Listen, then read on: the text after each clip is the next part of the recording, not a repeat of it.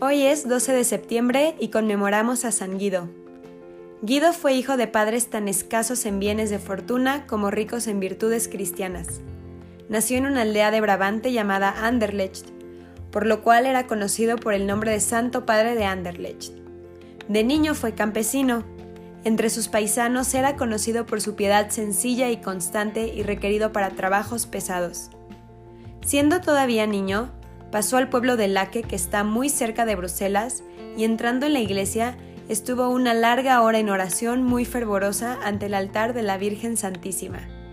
El capellán que gobernaba aquella parroquia lo vio y le rogó que se quedase para ser monaquillo de la iglesia.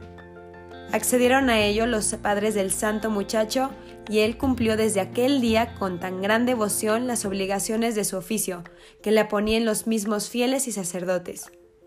No podía sufrir que se manchasen los manteles de los altares con alguna gota de aceite o de cera, y traía muy aseadas y bien compuestas todas las cosas del templo, porque decía que así habían de estar las cosas del palacio de Dios.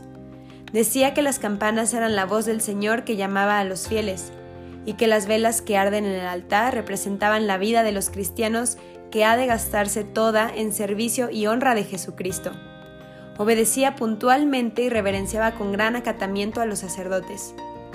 Daba a la oración largas horas antes de acostarse y tomaba después breve descanso en el suelo del templo, y de lo que recibía para sustentarse repartía gran parte con los pobres. Cierto mercader de Bruselas lo sacó de oficio de sacristán diciéndole que podría socorrerles con más largas limosnas a los pobres si se mudaba el oficio y tomaba parte en los negocios de su casa.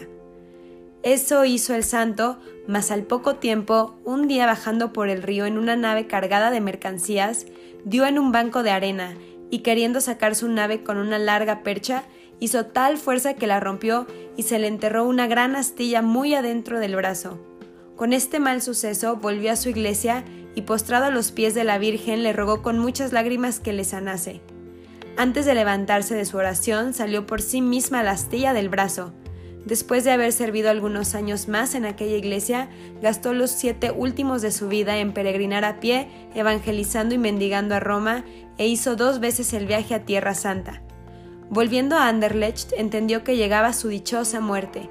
Vio una noche resplandecer con una luz muy clara el aposento donde oraba, y se oyó una voz del cielo que decía, Ven, siervo bueno y fiel, entra en el gozo de tu Señor y en aquella hora pasó el fidelísimo siervo de Dios de esta vida mortal a la eterna.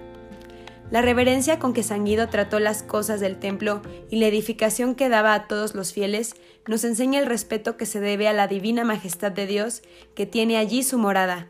Creo que conocer a este santo es una invitación a tratar, a tratar las cosas de Dios, las cosas sagradas con la reverencia que merecen, San Guido, intercede por nosotros para que podamos imitarte en tu amor por Dios, queriendo siempre darte lo mejor. San Guido, ruega por nosotros.